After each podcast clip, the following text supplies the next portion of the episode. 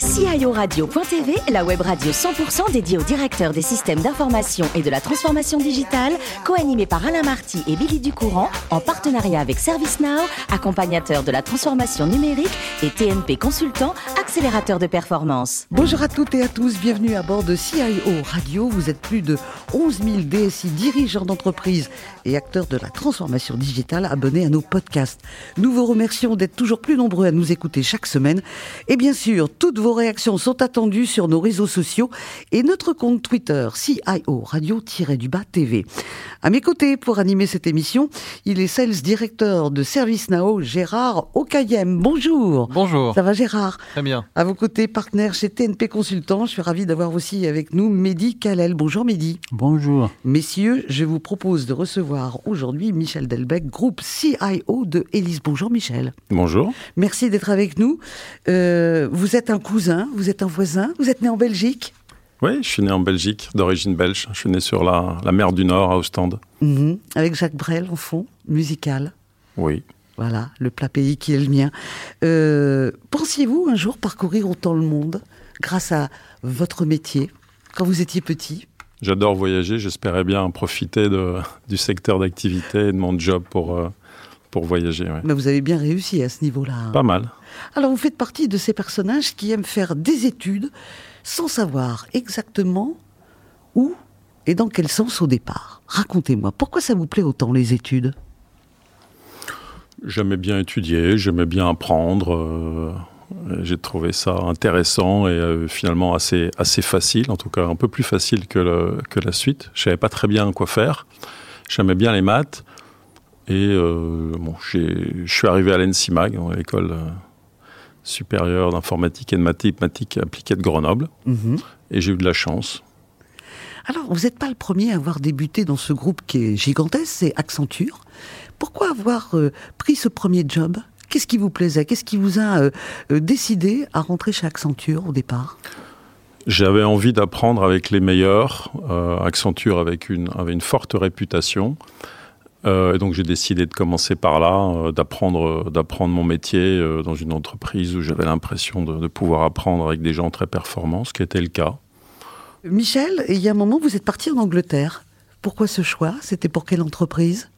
Donc je travaillais pour une entreprise euh, qui s'appelle euh, Crown Cork, euh, le leader de l'emballage. Donc on avait décidé d'un grand projet d'entreprise euh, pour la refonte de tout leur système opérationnel. Et donc ils ont constitué une équipe internationale d'une centaine de personnes euh, localisées en Angleterre. Donc j'ai levé la main, j'ai dit moi je, veux y aller, je veux y aller. Euh, ça fait partie de ces projets où, dans lesquels il faut être quand on est dans, l'entreprise. euh, on veut être dans le, dans le bon train. Et donc, je suis resté trois ans là-bas pour participer à, à tout le cycle du projet. Voilà, juste après, une grande aventure vous attend. Le groupe LVMH, 20 ans dans cet univers de luxe et, et- et de parfums euh, qui vous amenait un, un peu partout autour de la planète quand même avec LVMH. 20 ans, c'est un, beau chiffre. Ah oui, J'ai pas fait exprès, mais c'est un, beau chiffre. Euh, donc j'ai été, euh, j'étais attiré dans, dans le groupe LVMH par des gens qui étaient euh, partis de l'entreprise dans laquelle je travaillais pour aller chez LVMH, notamment le directeur informatique du groupe, euh, qui m'a proposé un job euh, dont je rêvais pas, euh, qui était le directeur informatique de la holding du groupe LVMH. Et, euh, et donc finalement j'ai passé 20 ans et euh, je suis passé de la holding au parfum cosmétique, euh, à Sephora pendant 10 ans. Et puis ensuite euh, chez DFS, Duty Free Shop à Singapour, avant de revenir euh, en France et de, quitter LVMH pour Ellis. Alors justement, euh, 20 ans, c'est presque une grande partie de sa vie professionnelle. Comment on arrive à quitter un groupe aussi attachant et aussi puissant que LVMH Vous aviez envie de quoi en allant chez Ellis? De changement? Tout simplement? J'ai euh, changé quatre fois dans le groupe LVMH en, Oui, mais vous en restez 20 dans le ans. groupe.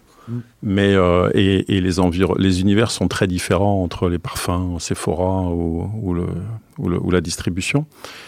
En revenant à, à Paris, euh, ce qui m'intéressait, c'est d'avoir le job le plus intéressant possible. En fait, euh, j'adore LVMH, mais euh, ce qui compte avant tout, c'est euh, l'accomplissement, avoir un job qu'on aime, avoir l'impression de faire des choses qui. Et vous l'avez trouvé chez Ellis. Et donc, ma, ma route a croisé Ellis, qui est, un, qui est un groupe extrêmement performant, avec des gens brillants, et le job était, était fantastique.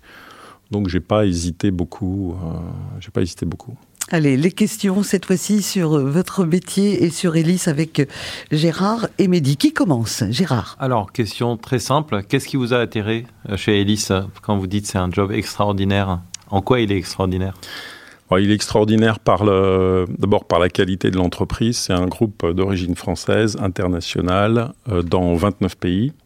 Donc j'adore la dimension internationale. J'aurais du mal à, quitter cette dimension-là et euh, avec une croissance externe très forte. Et donc c'est des projets en général passionnants d'accueillir des nouvelles entreprises, des nouveaux pays. Donc c'est un point important. Ensuite, le management est de très grande qualité. J'ai vu beaucoup de, de comité de direction et celui-là, il est remarquable, très soudé, ce qui est aussi assez remarquable.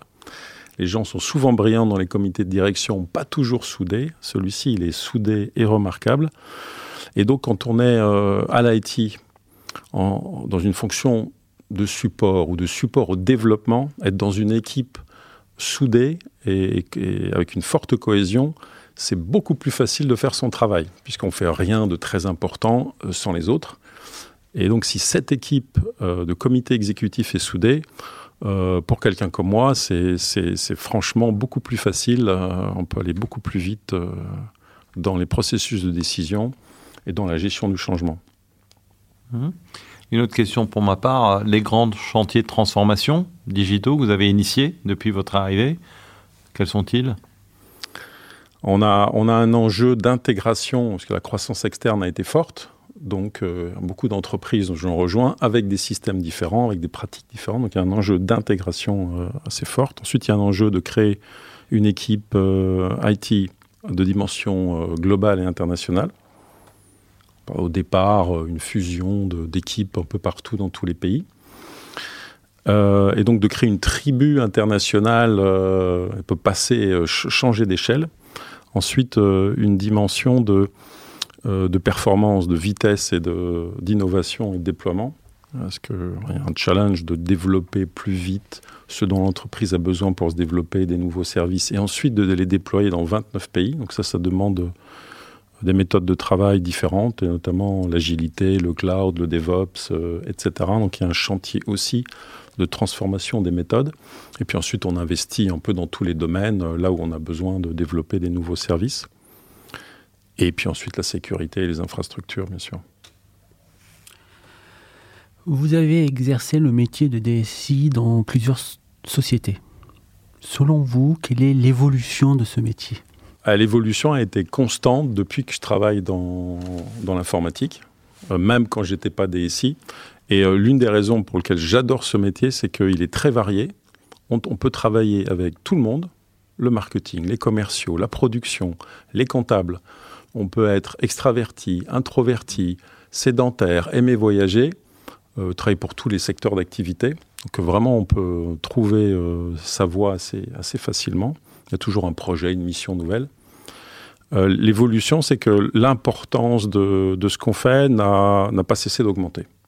Donc ça, c'est plutôt sympa de travailler pour une fonction dont l'importance, l'utilité n'a cessé d'augmenter et dont la, responsabilité aussi n'a pas cessé d'augmenter vis-à-vis de la performance de l'entreprise et même de son développement, voire de, nouveaux services et même euh, contributeur des, des revenus et du chiffre d'affaires.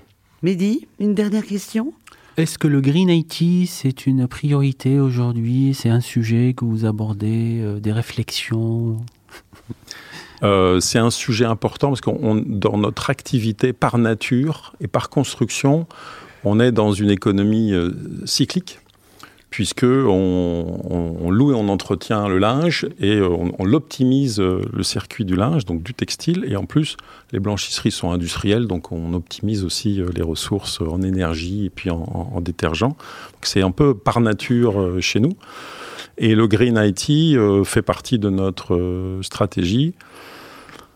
Euh, mais on s'appuie quand même beaucoup sur le savoir-faire des autres, euh, notamment, euh, pense que le cloud est l'un des, un des éléments d'optimisation. Nos data centers sont moins performants que ceux de nos fournisseurs. Et puis la gestion des équipements mobiles et des, portables, qui est quand même un sujet très très important, à la fois dans le recyclage, mais aussi dans, la consommation. Donc, et puis dans l'automatisation des process, papier, papier bien sûr, et puis l'optimisation des process pour toute l'entreprise.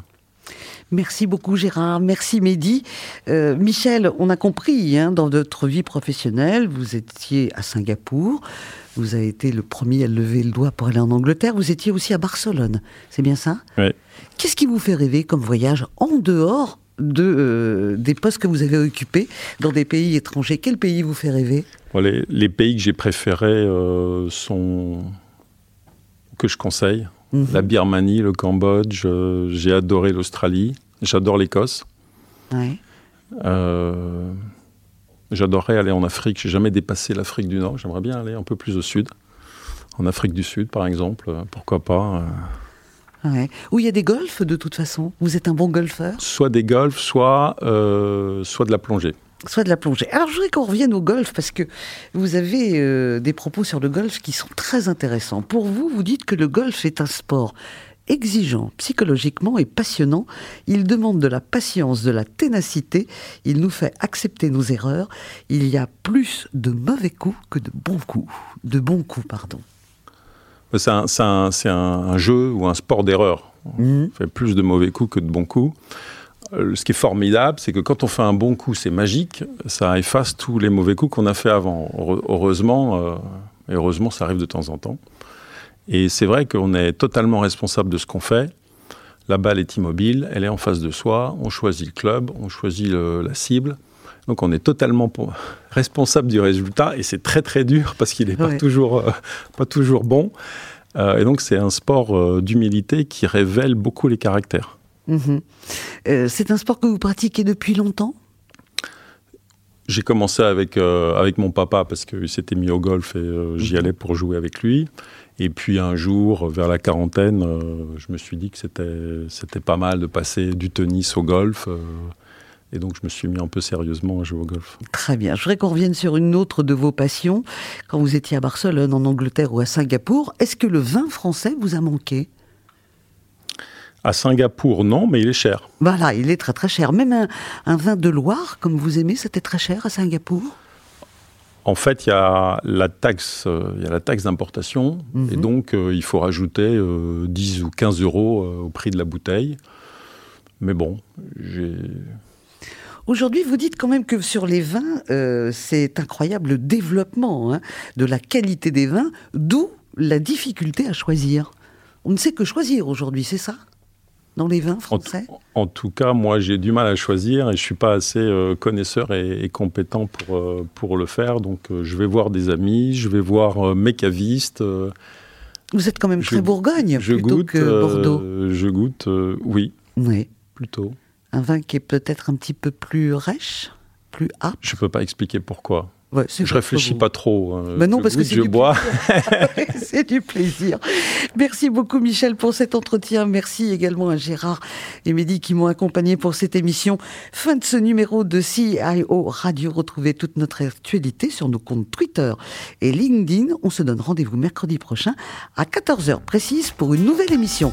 L'invité de la semaine de CIO Radio.tv, une production B2B Radio.tv en partenariat avec ServiceNow, accompagnateur de la transformation numérique et TNP Consultant, accélérateur de performance.